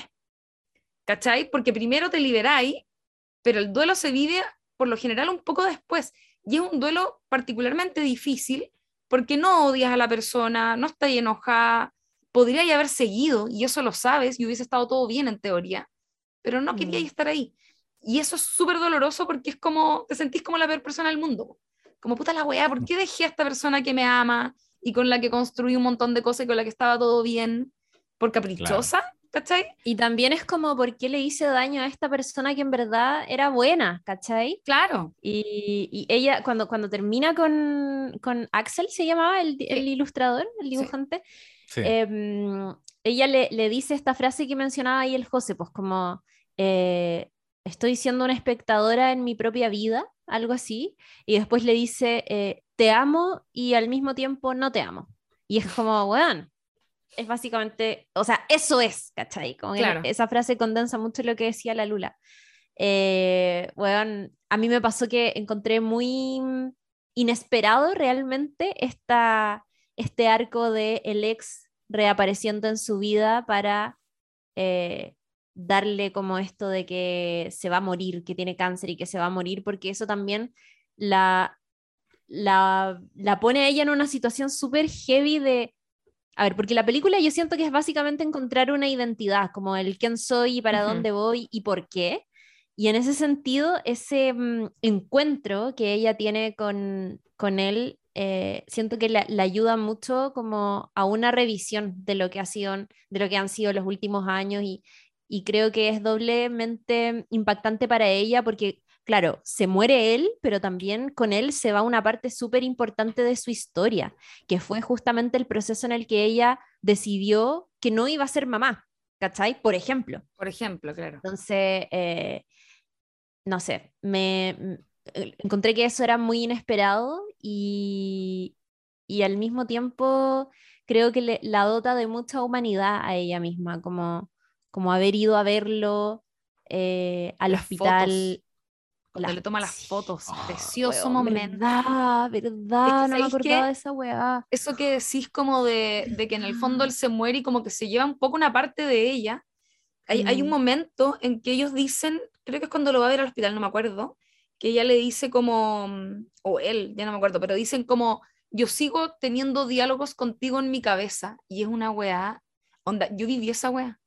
Pero así literalmente me acuerdo de esta que comentaba en algún momento alguna relación que terminé hace mucho tiempo que fue muy larga y que fue muy importante y que tuve todos estos sentimientos como un poco de culpa, ¿cachai?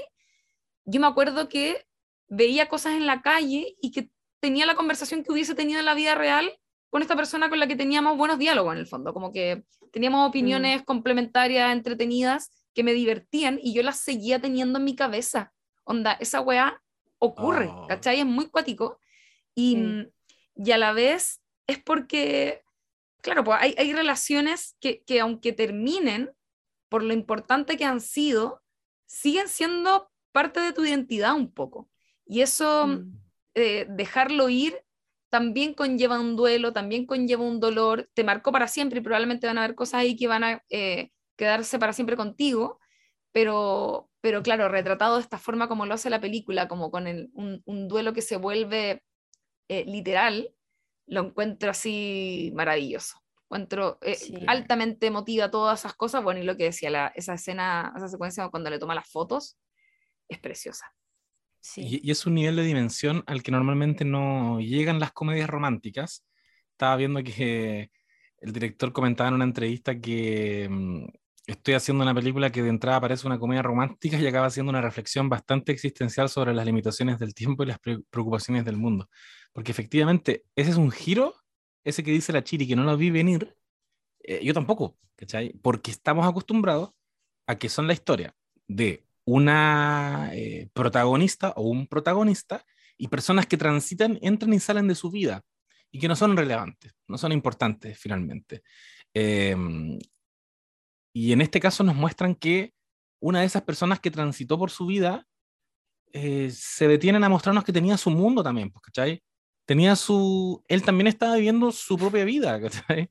Y eso es algo que las, las comedias románticas como que se saltan porque justamente pues son comedias y, y te quieren dejar esa sensación como más livianita de, bueno, así es la vida, estos hueones pasaron por acá, qué paja, son, siempre son como, como que normalmente eh, fueron malas experiencias, ¿cachai? Porque estás en la búsqueda de ese que va a ser tu pareja definitiva. Pero hacer ese ejercicio de volver a, a, a alguien que pasó y de darle toda esa humanidad y toda esa dignidad es algo que se hace muy poquito.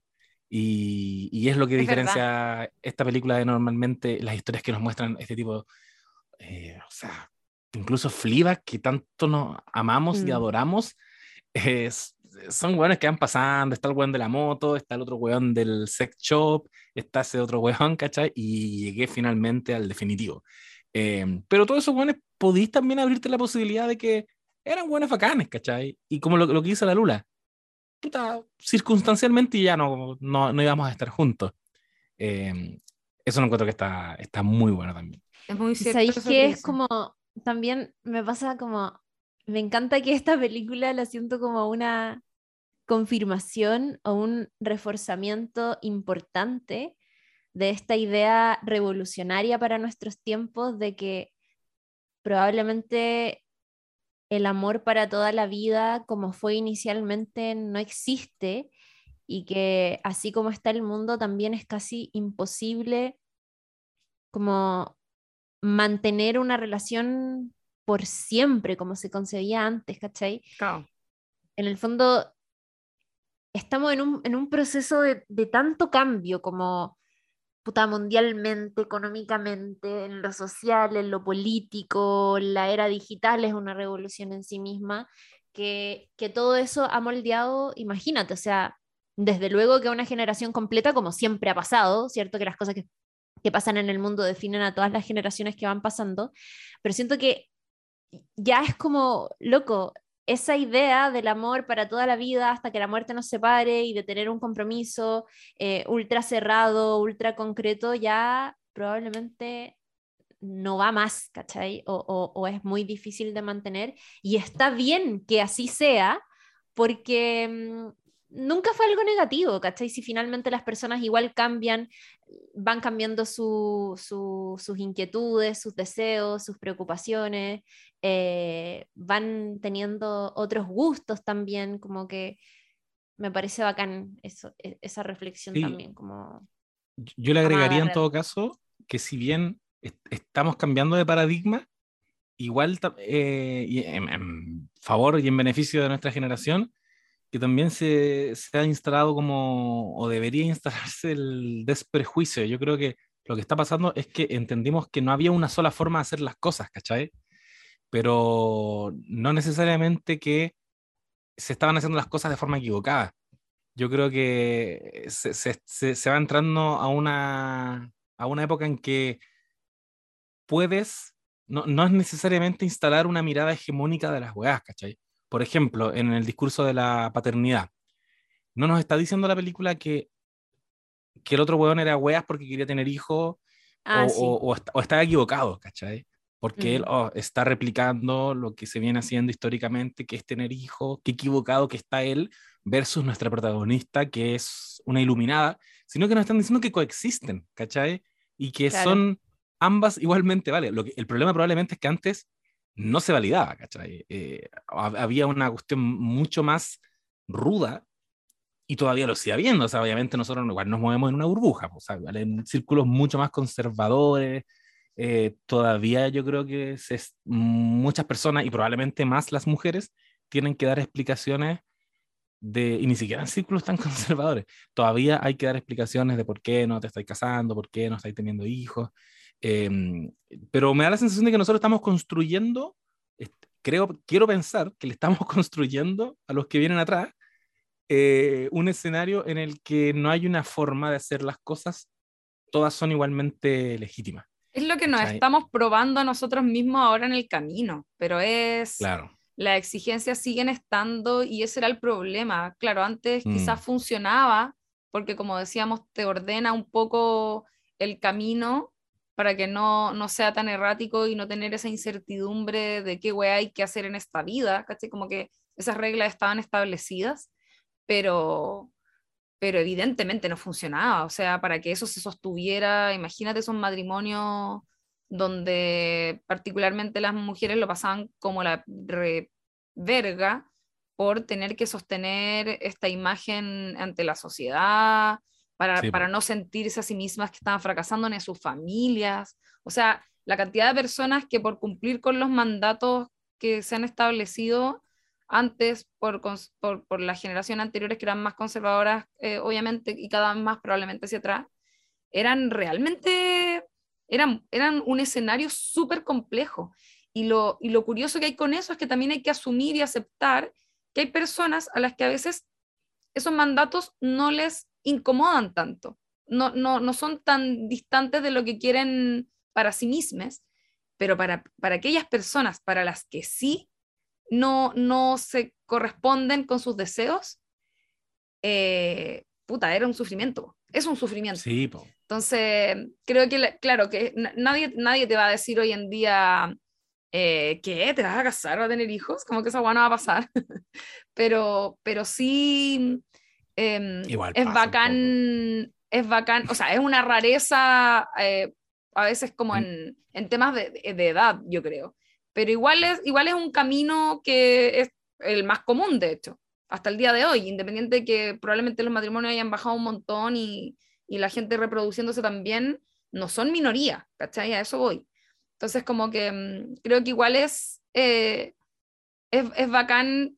A mí por eso me- yo también eh, eh, un poco hablaba esto de como brindarle un poco de dignidad a esta generación, porque creo que hay, mm, nosotros hemos sido bisagra de caleta de cambios que se están dando ahora, eh, y eso ha- nos ha hecho ser los que hemos recibido como caleta de golpes también, ¿cachai? Es como el, el hermano mayor o el hermano que hace, o ni siquiera el mayor por lo general, a mí me pasó como hermana menor, pero esto de ser la primera persona de mi familia que decía, no voy a hacer esto, o no me gusta esto, o no voy a seguir esto que ustedes me dijeron que había que hacer, em, y que te ganáis todas las reprimendas, porque en el fondo es como, si es que los otros se quedaron piola, digamos, los otros hermanos, estoy hablando como que fuéramos toda una gran familia, se quedaron piola y no, y no hicieron esa diferencia, le llega a la persona que se atreve un poco a dar el paso adelante y poner el pecho a las balas y decir, weón, no quiero seguir esta vida que se supone que tengo que seguir. ¿Qué pasa con eso? ¿Cachai? Po. y siento que, que también eso nos hace ser bastante más empáticos como generación y las que siguen más aún probablemente, para entender que, bueno, a veces la gente vive distinto y está todo bien con eso, como que está bien no, no tener tu camino eh, tan direccionado o, ser tan consciente de cuáles son tus proyecciones, y está bien, porque igual te podéis tomar un poco tu tiempo para encontrar ese, ese camino y el lugar y cuando sea que llegue, en el fondo, como ahora, mañana o, o a los 50 años y, estará, estará todo bien. Yo insisto en que las redes sociales son las que nos ponen en gran parte esa presión a veces como de, esta gente está haciendo cosas, pero en la práctica estamos todos igual de perdidos. Y ese tweet que te mandaste tú la otra vez también, que, que es como el comentario eh, divertido y muy real de como, bueno, somos adultos no sabiendo adultear eh, y quizás vamos a tener 40, 50 años y vamos a estar en la misma, ¿cachai? Pero lo estamos ah, reconociendo, pero lo estamos reconociendo, estamos reconociendo que somos adultos que no sabemos adultear versus las generaciones anteriores que, filo, tenían 20 y se estaban haciendo, eh, estaban siendo padres de familia y trabajando y siendo personas muy adultas, cuando igual por dentro eran unas guaguitas. Sí, sí. No, es que es terrible. Es el universo, es la vida, es que se cruzan demasiadas cosas. Estamos, estamos construyendo algo como generación y estamos viendo si es un error o va a ser un acierto y, nos vamos a enfrentar un día a nuestras decisiones y, por eso también siento que la película nos, nos pone a un tipo tan joven muriendo, porque es un tipo con el que nos podemos identificar y, es un tipo que está teniendo estas reflexiones sin ser un viejito, Está teniendo reflexiones muy duras siendo alguien eh, muy joven.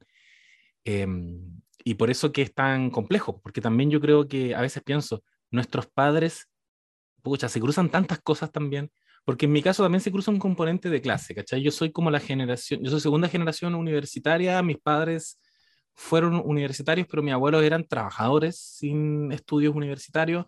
En mi familia, mi padre le tocó ser la persona que entró a estudiar, a mi papá y a mi mamá, entrar a estudiar algo 100% útil, porque no ah. existe eso de, no, voy a, voy a ver qué onda, soy artista, soy artista. y está bien reivindicarlo, como al principio de la película nos muestra, se cambió de, de foto a, o sea, se cambió de medicina a psicología, de psicología se cambió a foto. Em, está bien reivindicarlo porque esa es una experiencia igualmente válida, sin embargo, igual está dotada de un componente de clase, ¿cachai? Eh, mm. Que es que te puedes cambiar. Bueno, no sé cómo es la educación en, en Noruega, capaz que. Noruega, ¿cierto? Oslo. Sí, yo creo que debe ser gratuita, sin duda. Bueno, pero en Chile, bueno, superado, superado a nosotros nos pasa que, nuestros viejos no podían hacer eso y también cada vez que nos metemos en esta conversa, a mí inevitablemente me pasa, y no lo digo con algún grado de prejuicio, me pasa que digo, em, me pesa el hecho de, em, de que creo que también es un privilegio reflexionarlo, em, porque también hay gente de nuestra generación que probablemente está trabajando apenas salido del colegio y a parar la olla nomás o algunos que ni siquiera pudieron terminar el colegio y empezaron a parar la olla, onda, adolescentes, y, parar a tener como la reflexión de, ¿qué quiero ser realmente yo en la vida? Es un privilegio que agradezco y, lo agradezco. Y de mucho, gente sin hijos. Imagínate la gente que tuvo hijos en el colegio o en, la, o en eh, edad universitaria y que probablemente nunca tuvieron ni siquiera la posibilidad de, de, estudiar o de, de, tomar algún nivel de decisión más como individualista eh, de su futuro, ¿no? Paloyo. Paloyo.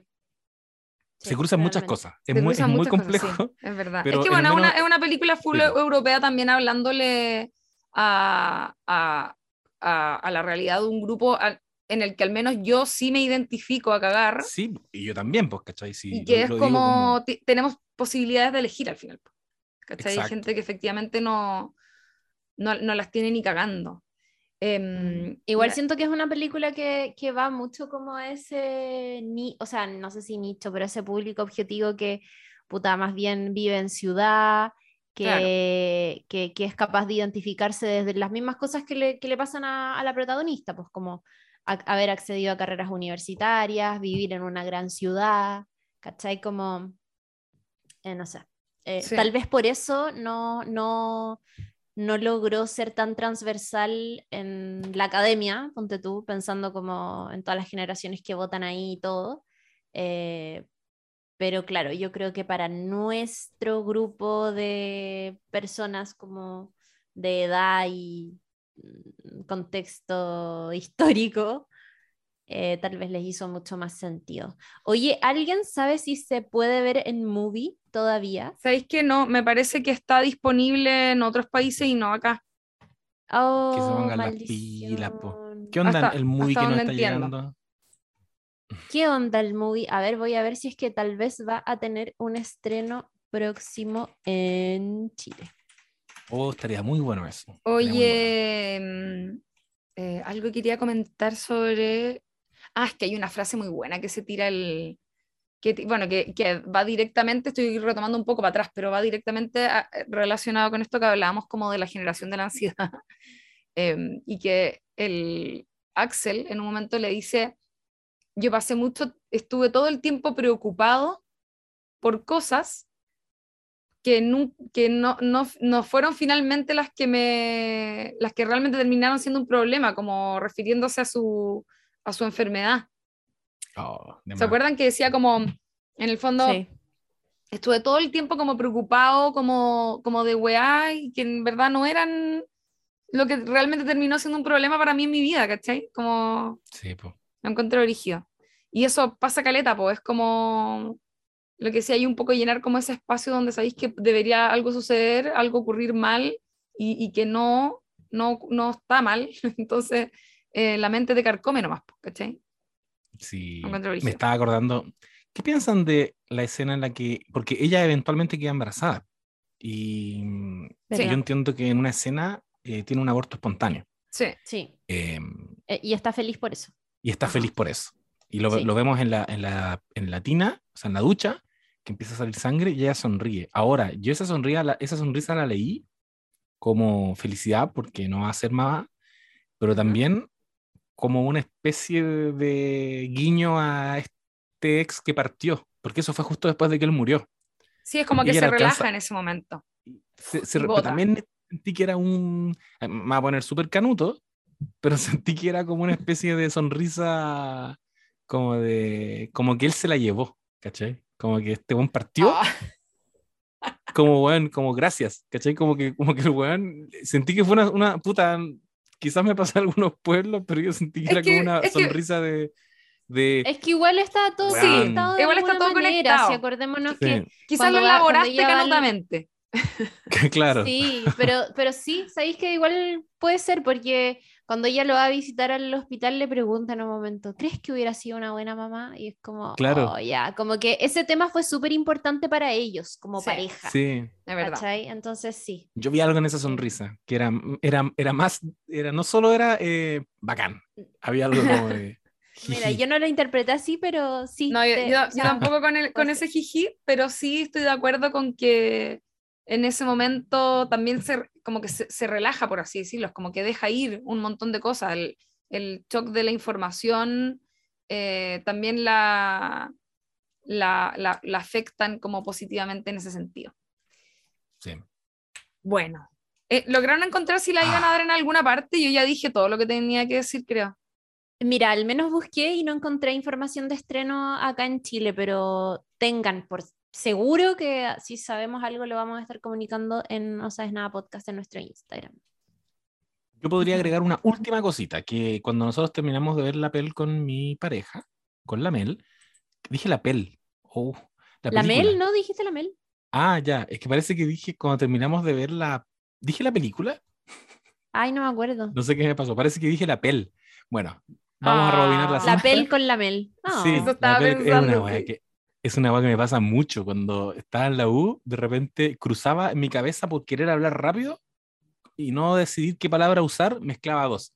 Hay un clásico que una vez quería, no sabía si decir pico o filo, así como cuando estáis hablando, decís como a filo, y dije pilo, una forma muy tierna de decir pico. Me ha pasado Eso es, de eh, la- eh, de hecho es como una wea media ansiosa que termináis como condensando una frase completa en solo decir el principio de la primera palabra y el final de la Claro. última. Claro. Bueno, cuando Me- terminamos de me ver ha la, la pel, eh, la Mel se quedó igual con la sensación de, oh, era un director. qué heavy, como que yo, era como, Mm. da la sensación todo el rato de que es una autora contándote su historia, muy Phoebe Waller-Bridge, y, mm, y es súper llamativo que no sea, que no sea una mujer, y él igual ha tenido que enfrentar esa pregunta en diferentes instancias, ¿cachai? Y, y encontré una entrevista donde le decían, como, ¿qué, qué, qué piensas al respecto? Y él dijo, mira, nos han preguntado mucho sobre la perspectiva de género. Hemos tenido una enorme cantidad de mujeres respondiendo que se identifican con ella, pero también los hombres se identifican con ella. Trato de escribir lo que espero que sean personajes reales. No necesito quedar atrapado pensando solo en la representación. Quiero tratar de mirar el mundo y ser un buen observador y tener empatía por las personas. Dice, Me Julie es alguien que se convierte en amiga Le compro todo. o alguien También. con quien me identifico. Y a él le pasó con Axel. Dijo, yo como autor me identifico con ella y me identifico con Axel, ¿cachai? Y está Sí. bien, pues, ¿cachai? Eso ¿sabes es, qué?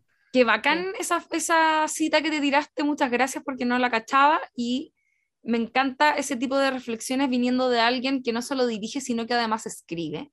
Mm. Porque yo eh, creo que es importante, ponte tú el tema de representación, sobre todo cuando eh, con estos temas, ponte tú a veces de actores y actrices, eh, creo que lo comentaste tú en el capítulo anterior, José, en relación a, mm, a, a cuando hablamos de coda y esto de los actores que fueran sordos realmente, que también pasa muchas veces con eh, lo que pasa con actrices y actores trans, por ejemplo, que es como, bueno, si existen, pónganlos a ellos a actuar sus papeles, ¿cachai? Claro. Eh, pero cuando se habla de escritura, yo estoy un poco en desacuerdo en que se intente que todos los escritores tienen que ser como autobiográficos. Sí. El rol del escritor o escritora, ¿no es cierto? O escritore es imaginar mundos también.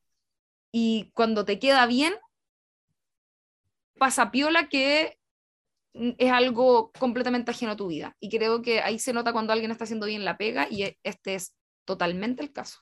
La, la película es verdad, la escribió y la dirigió un loco, de hecho la escribieron dos locos.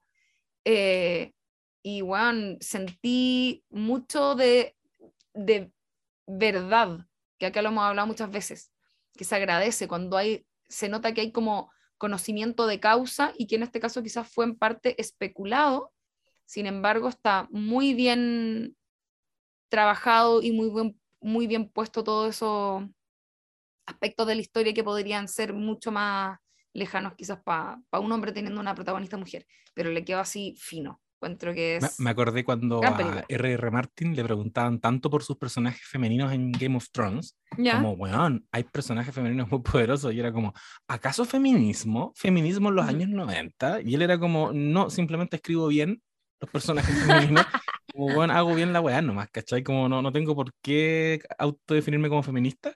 Y me acordé de Gonzalo Massa, que él escribió una de mis películas chilenas favoritas, si, Mm. si no es acaso mi película Ah. favorita, que es Gloria, onda una mujer viviendo la crisis de los 50 y Gonzalo Massa no es ni mujer ni tenía 50 Claro. y le quedó, pero es que joya. Y después hizo La Mujer Fantástica y también yo creo que logró una sensibilidad con la que muchas mujeres como ella tienen que haber conectado. Sí, es, es cierto. Que, bueno, buenos guionistas. Sí, bueno, Ah. escritores. Los guionistas son lo, mej- lo mejor del mundo. Ah. Esa es la conclusión. Eh, Sí, porque son seres conclusión. empáticos. O sea, los buenos Sí, guionistas son seres empáticos. Hay que ser capaces Si no tienes de- empatía, no puedes. Exacto. Por eso yo creo que tú eres buena, Lula. Porque tú Ay, eres gracias. empática. Sí. Y yo, yo te lo he dicho muchas veces. Yo a ti te, yo, yo a ti te hallo bien sabia. Fíjate. Eres una muy eh, buena observadora. Muchas Sí. gracias. Mira, Sí, yo le agradezco. Esto va a quedar grabado en el capítulo, así que todas las personas que están escuchando sepan que soy una buena persona. Mis amigos creen que soy empática y observadora. Y una gran guionista. Fin. La Chiri Ah, siempre te tira, te tira el currículum como el día que seas una famosa eh, guionista Amigos. ganadora de Oscars. Yo lo decreté el capítulo anterior. Nos vamos a ir Sí. a la ceremonia número 100 nominados, todos. Todos Yo voy a ser tu encargada de prensa de tu película.